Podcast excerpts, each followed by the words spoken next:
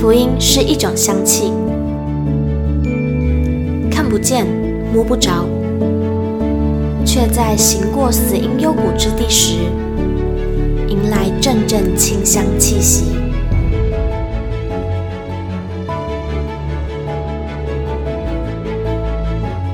愿北纬二十三度的我们，一同写下的故事，化作世界的梵迹。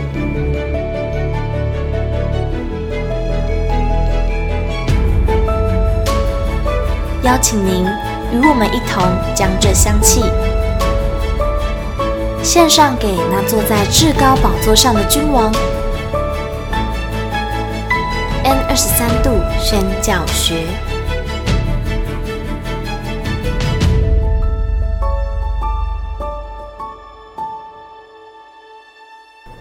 嗨，大家好，欢迎来到我们的 N 二十三宣教学。今天来到我们的第三集，叫做“别让短宣留下伤痕”。我是今天的主持人，我叫玉清，我叫慧茹啊，慧茹平安啊，平安，你好，我们又见面了。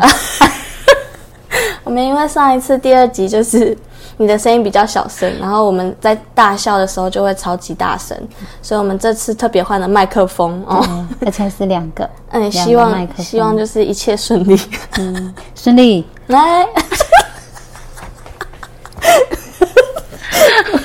我们会笑是因为慧茹的老公叫做顺利，利。啊，使命必达。然后慧茹刚刚很深情的对着麦克风说：“顺利。啊，你在吗？你有在听吗？有，他有听。好，那我们今天呢，就是要来分享鲁马夫牧师写的一篇文章，叫做《别让短宣留下伤痕》。”那就在节目的最后，我会为大家来导读。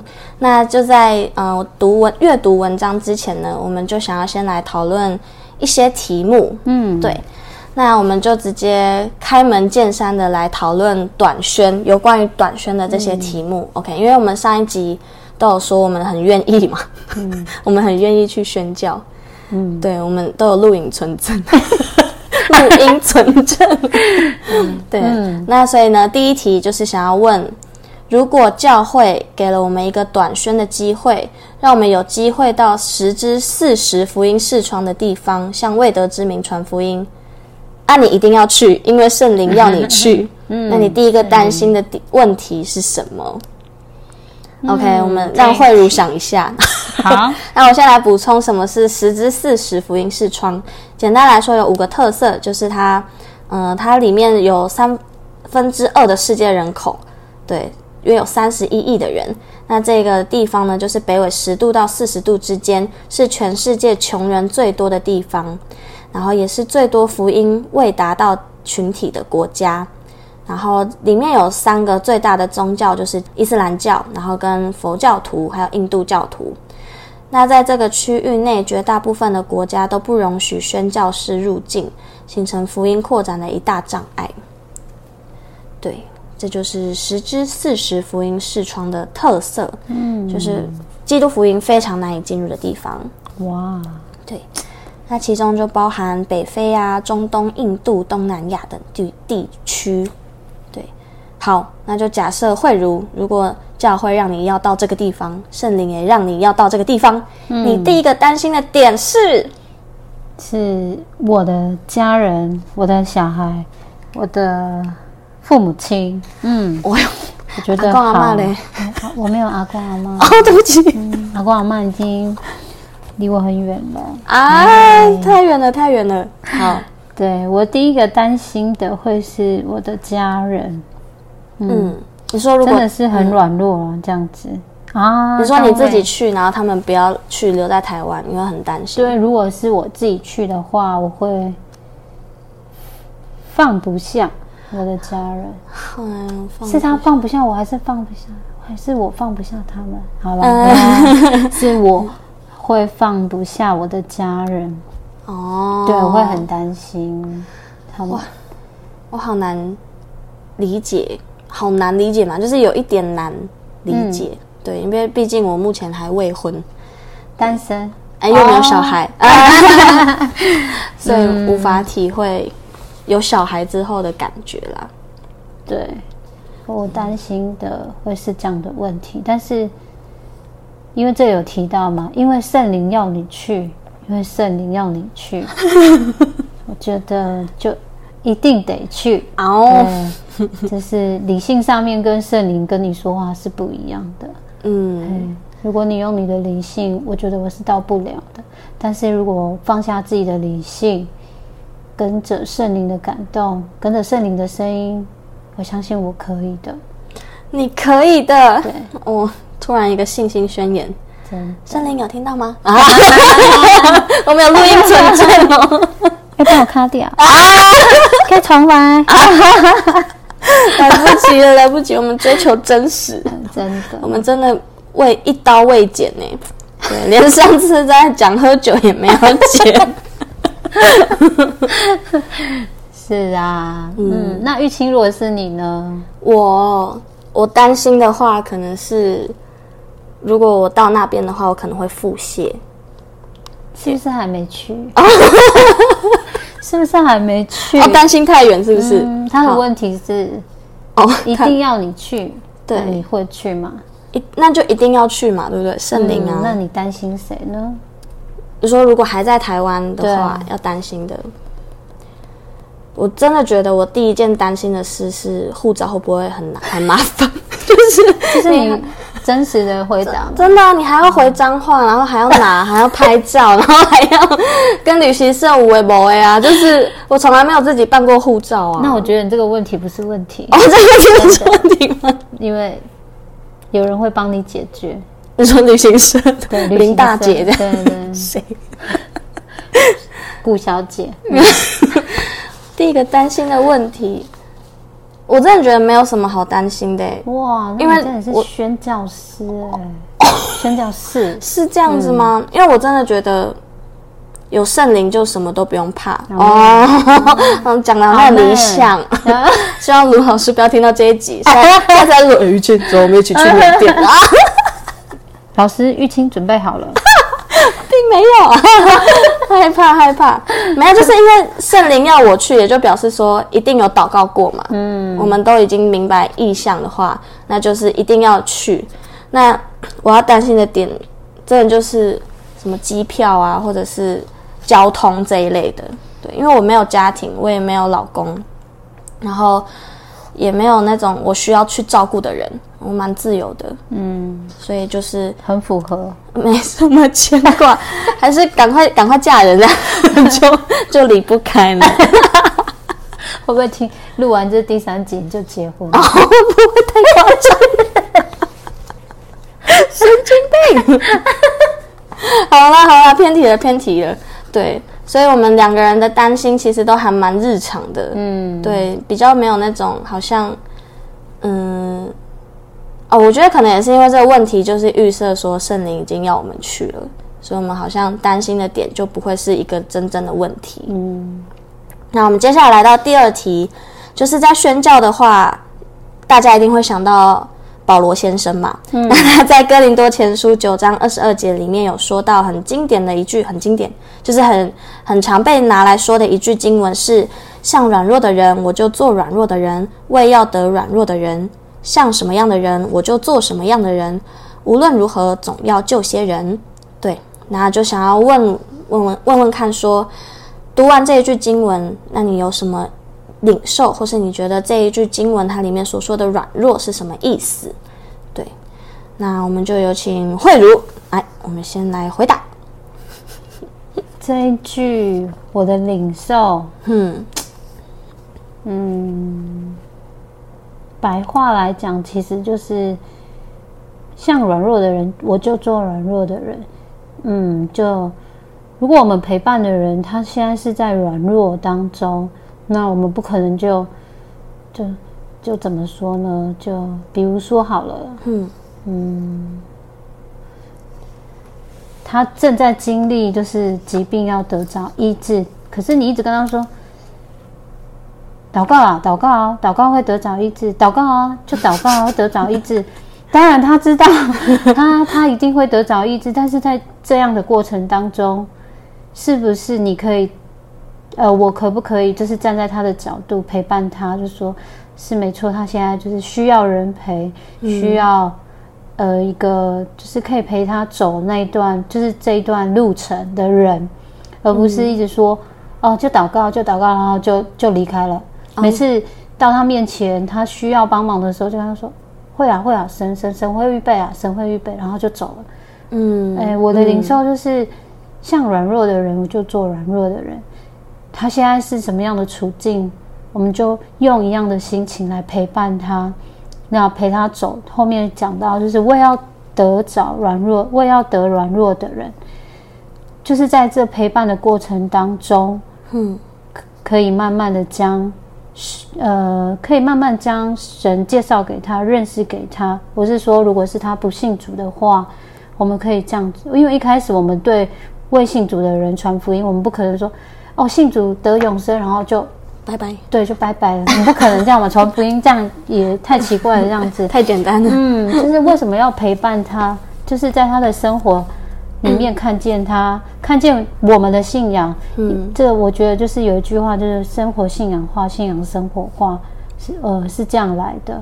因为有一句是这样说，他说：“凡我所行的，都是为福音的缘故，为要与人同得这福音的好处。”所以我觉得你想要跟人家。就是分享这福音的好处，那是不是是一起走，一起一起行，而不是我们远远的看，然后用嘴说：“哎，可以啦，你可以啦，你一定可以啦。”可是却没有办法陪伴他。我觉得神为什么要道成肉身？就是他先，他要先做，做给我们看。孩子，你有一天会遇到这样的问题。你也会遇到像我这样的问题，我告诉你怎么走过来，我陪伴你怎么走过来。我觉得是，呃，看完这个经文，我的灵受是这样。好、哦，会不会太沉重？哦，不愧是信主三十三年的慧如姐妹。啊、玉清呢？玉清有什么灵受？嗯，我真的觉得这这个问题就可以看出。在教会里面的委身程度，诶，或者是在小组里面，因为像我就是上集有介绍过，我只是一个小组员嘛，就是我还没有真的去牧养某一个人，或者是很从某一个人还未受洗，一直陪伴到他受洗。我觉得大部分所有的陪伴几乎还是以小组长为主，所以我真的觉得这句经文给我很很好的提醒，就是有时候会。像我是大学的时候被翻转嘛，就是得救信主，那我就会很明显的明白，我的生命是因为有了耶稣，所以有个很大的转变。那我再回头看那些我大学的同学，或者是嗯，我大学时期认识的人，嗯，然后再用我现在的立场去看他们的生活，就会明白，原来有些事情就是因为需要有神，我们才可以被翻转、被改变。那其实很很老实的讲，我第一个想法会是觉得说，哎，就叫你们信主吧，就 真的很诚实。可是你当然不会讲出来，你也不会私讯他说要不要怎么样怎么样。嗯、可是我真的觉得，对付心里面第一个那个骄傲的声音是，是我现在必须要面对的。因为如果我没有除掉我现在的骄傲，跟我现在的这一切，好像这救恩是理所当然的话，我就会没办法对。别人产生同理心，嗯嗯，这很重要。哦、先悔改，我先去祷告，啊、大家拜拜。我我们要一起认罪悔改吗？我们先邀请啊，还要祷告。对啊，然后一开始在上门上班，就是我们会有那个教会会有课程嘛，他也有讲到这一句。然后那时候我就想说，怎样叫软弱的人？我那时候不明白，因为毕竟当时的我也还是。在软弱里面哦，对，那我以为你要说我是坚强的人，呃，我是有泪不轻弹的人。对啊，就是我的生活周遭，可能因为我是在都市长大的吧，所以我不太会遇到一些可能贫困的或是需要帮助的，就我的身旁。然后加上我现在还算年轻，所以也没什么生老病死的那种事情很常发生，所以我就会觉得。好像没有什么需要被帮助的地方。哦，就我身旁周遭跟我自己。社会历练，对啊，嗯、就是看的事情还不够多，所以我那时候就没办法理解什么是软弱的人，嗯，对。然后是你刚刚讲了之后，我才我才有想哦，原来软弱不只是邻里上面的软弱，而是可能实际生活上面会遇到的软弱，像是贫穷啊，或是疾病啊这些。对，那就是因为我社会历练偏少，所以然后又被家庭保护的很好。哦，我真的是很诚实哎、欸。你还年轻啊，对啊，二十出而已。所以这这个这一段经文对我来说就是一个很大的提醒，这样子。嗯哼，很棒。OK，那我们接下来来到我们的第三题。我们现在要来一个情境题，就是前面我们讨论了短宣，然后讨论了如果我们真的到那边，然后要有什么心理建设，跟要有什么期待。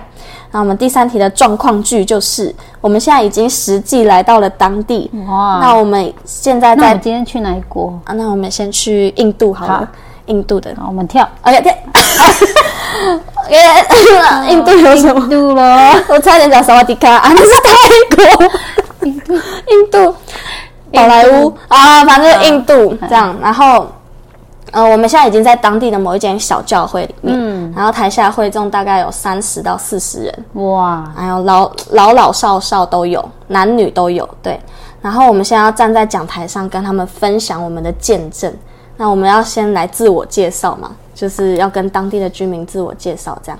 对，那我们现在就来到那个状况剧里面，然后我们现在就要即兴的来演。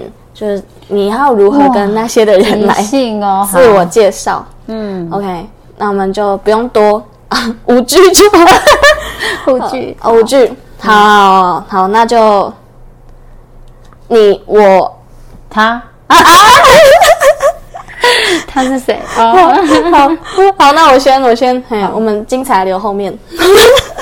哇哇！我真的要先想一下。好 好，那你现在当我的，就是台下的弟兄姐妹这样。嗯，OK，好。OK，各位弟兄姐妹平安，平安。我是，我是来自台湾的玉清，很高兴今天能够来到这边，跟你们一起分享福音，跟你们一起谈论这一位基督，这一位我们所相信的神。哎，越讲越感动哎！哎，为什么要哭？我们是不是已经已经真的到印度了？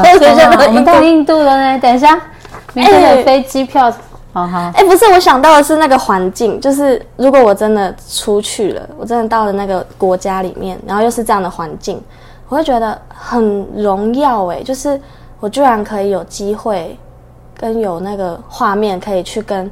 那些看起来可能很贫穷，或是看起来很很需要帮助的人，嗯，然后跟他们讲同一位神，我就会觉得哇，神真的是不偏待人的哎，就刚刚突然觉得很感动。呃，接下来可能就是会讲一些，嗯，我真的把你们当成自己的弟兄姐妹什么什么的这种话吧，自己的家人，对啊。真的就是在基督里，你快哭了耶！还没，还没，我还没泛泪，在眼眶里打转，还没，还没，还在泪腺里面啊。卫生纸啊，是不用。好好，这样 OK 吧？这样导演可以吗？可以，可以。好，那我们换慧如姐妹的表演状况剧。好，预备，Action！好，大家平安，平安。我是三个小孩的妈妈，一个老公的。老婆啊，对，没有，我真的会这样介绍。我先介绍家庭，嗯，我会介绍我的家庭，然后，呃，很开心，就是可以站在这个地方来，我不敢说分享，就是可以站在这里，就是，呃，很感谢主，就是让我有这样的机会可以来这里认识你们，然后也。很想听听，很想看看这边，就是看看家家人、弟兄姐妹，呃，我们可以互相就是交流，然后将福音，然后将神的福音，然后也可以就是一起在神的国度里面来分享，然后一起做神要我们做的事。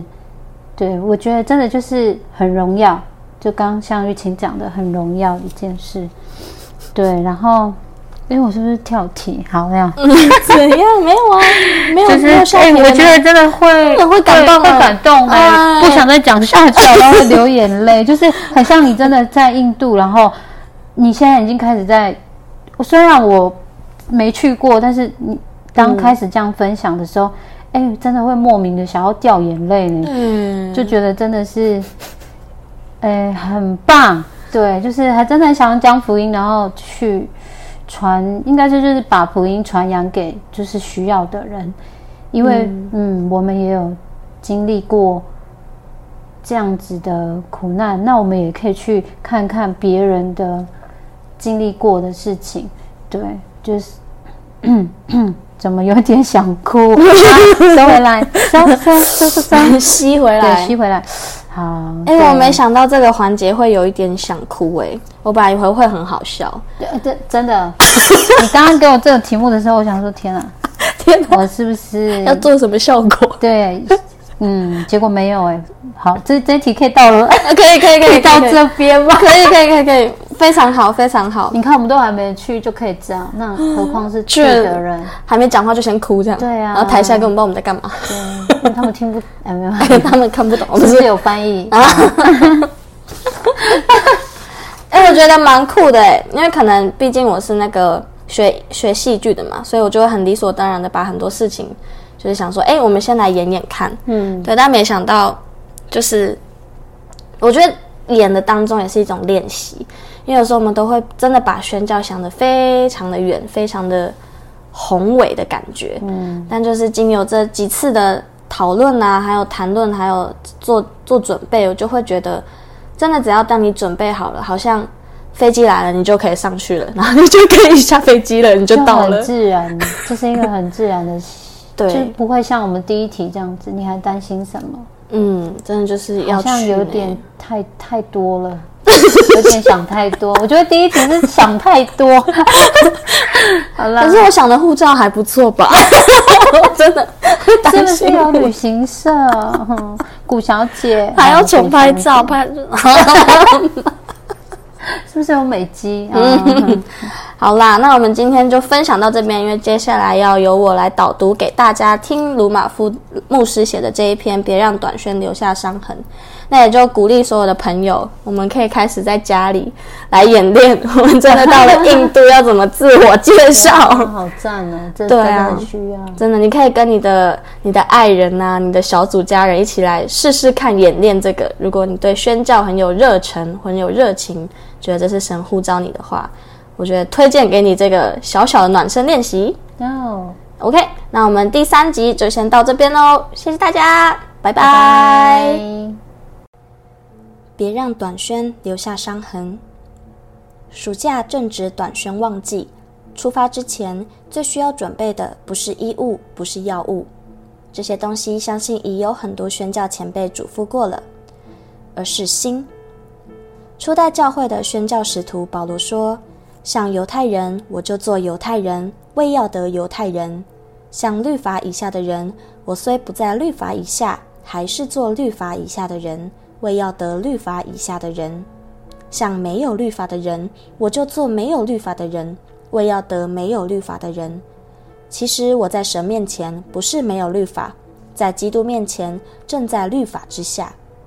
像软弱的人，我就做软弱的人；为要得软弱的人，像什么样的人，我就做什么样的人。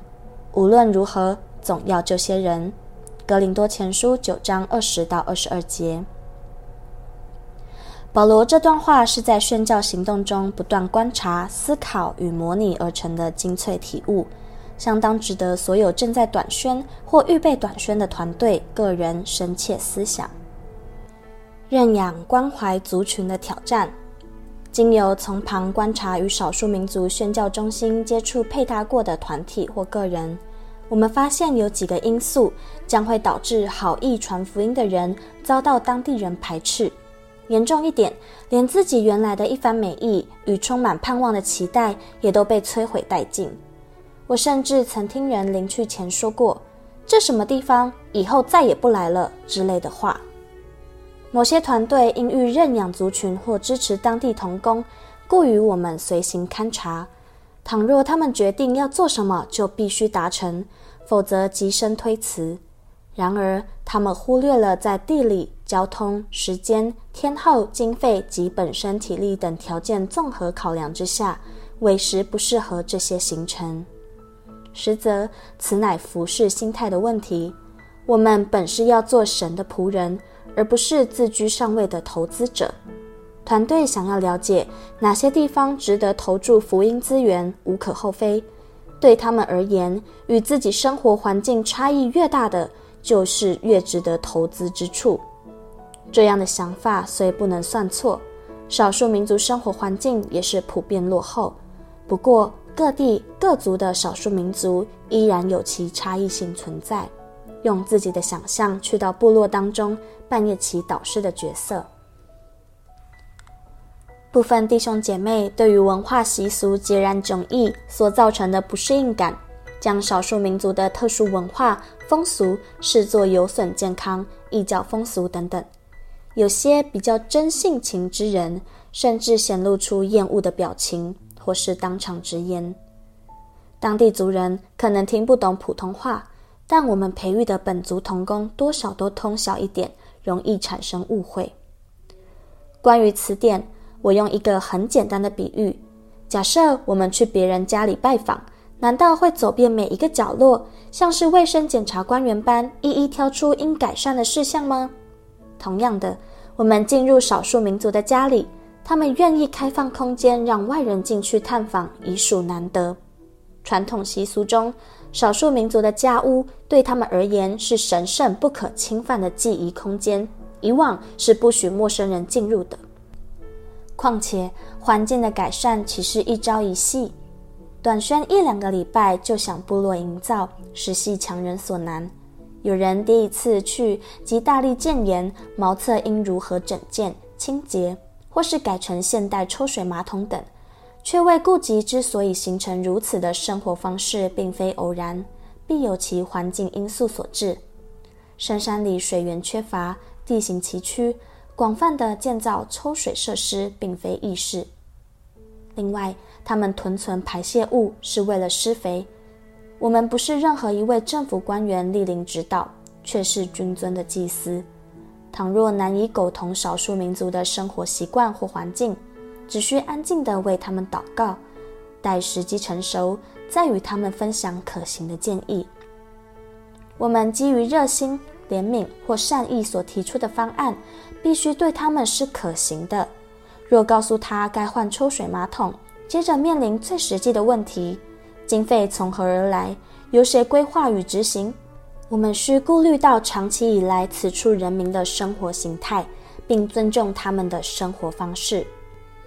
例如，某些少数民族住高脚屋，上面住人，下面养猪，家畜味从下方飘上来，终日弥漫屋内。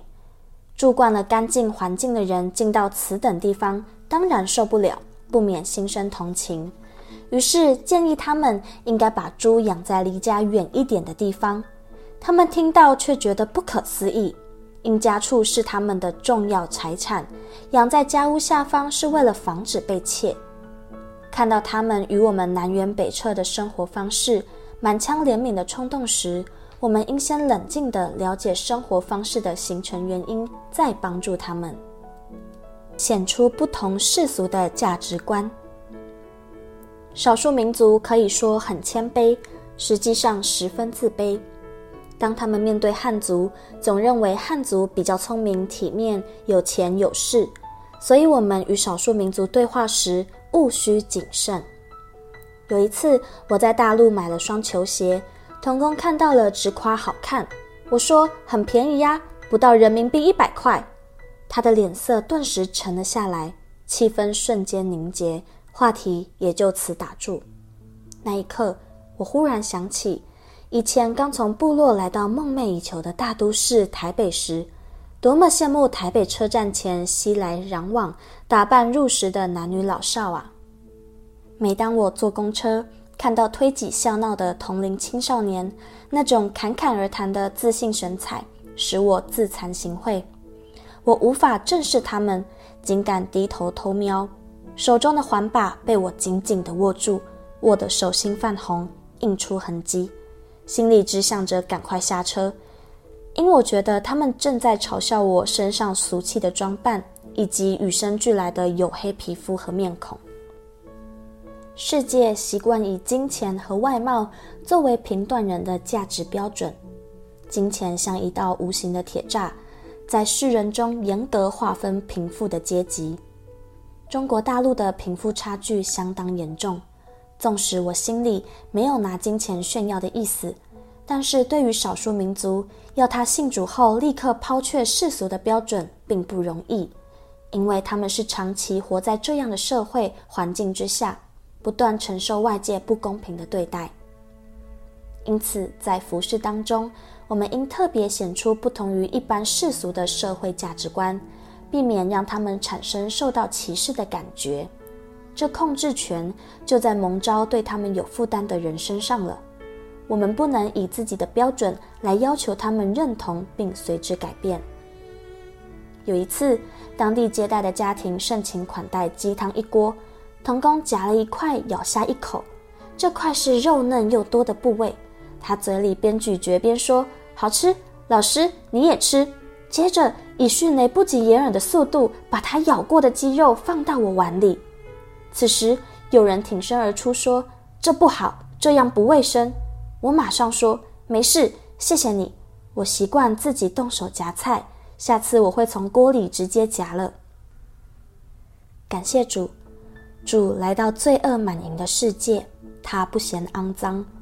与罪人同住同吃，用圣洁的手洗罪人的污脚，而我们充其量也只是罪人与罪人的相遇，没有高下之分，皆出自于地上尘土。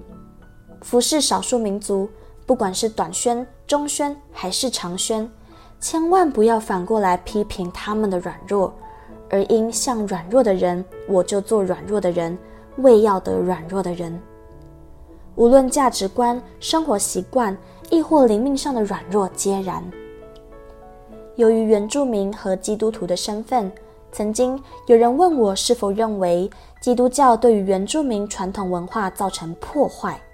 这个问题透露出当代的文化研究将基督教视为具有侵略性的宗教信仰，特别当基督教的传播与近代史神国主义的扩张相提推论时。更容易凸显此已被误解的特色。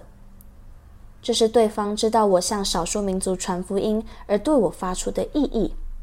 看来他是为了保存少数民族的传统文化方有此问。类似的问题经由不同的人一再提出。某位尊长亦曾发难：“你们基督教真霸道，只能有一位神。”对于基督徒而言，神绝不霸道。反倒是温柔谦卑到难以想象的程度。他本有神的形象，不以自己与神同等为强夺的，反倒虚己，取了奴仆的形象，成为人的样式。腓立比书二章六七节。宣教并非基于企图改变少数民族文化习俗的理念，告诉他们要断然改变这个那个的习俗。应从十字架舍己的爱出发。如果我们不先舍弃自己的定见与偏见，又如何叫他们舍己接受十字架呢？一旦他们愿意因着我们的付出接受耶稣为救主，传统习俗的式微是随之而来的现象与结果，也是他们甘心乐意的选择。用心了解礼俗与信仰。少数民族多属于泛灵崇拜，通常我们很难在第一次见面时立即对他们谈到基督的十字架。我们并非时时刻刻都在当地，如果初次相见就硬将自己的信仰牵强附会，要他们烧香毁坛、弃珠链、丢牌位或拆牛头、羊头等等，他们会强烈感受到自己被冒犯了。下次再接受你及所传信仰的机会就很低了。对待身旁尚未信主的家人，我们应不会采取如此激进的方式；对待少数民族，亦须保持温和的礼貌。礼貌却是以他们所传承的礼俗与知识为准。举例言之，少数民族对于身体部位有极富于礼俗或禁忌的诠释，特别是老人家。仍然存有这些概念。一般人合照时将手轻放于旁人肩膀，乃习以为常。某些少数民族的老人家却认为这是个禁忌。由于各族间对于房屋、身体、居住环境及人际关系等，都各有特殊的礼仪禁忌，故宣教之前最好烧阅该族的文献资料，一方面能知道哪些礼俗与交鬼有涉，小心避免；至于有些细部琐碎的习俗，文献不一定有所记载。此时最佳的应变方式就是少说话，多观察。试想，倘若保罗总是预设立场，妄下论断，却未曾用心观察与体会传福音对象的文化习俗及思想心态，他何能知道对方是什么样的人，进而像什么样的人就做什么样的人？对宣教族群的传统信仰有初步了解，可让他们留下好印象，愿意撤开心房，进一步与你交谈。一方面也能从他们的传统信仰切入福音，引导到福音的真理中。少数民族有些与宗教相关的仪式，固然不能积极鼓励他们继续遵守，而这是需要培育当地同工持续的牧养。但是，关于短宣服事的心态，可以一句经文总结：所以他凡事该与他的弟兄相同。为要在神的世上成为慈悲忠信的大祭司，为百姓的罪献上挽回祭。希伯来书二章十七节。揣摩本文所引相关经文的经义，运用于少数民族宣教当中，最大的原则就是如耶稣降低自己，俯就卑微，设身处地，一举一动之间，仿佛自己就是他们。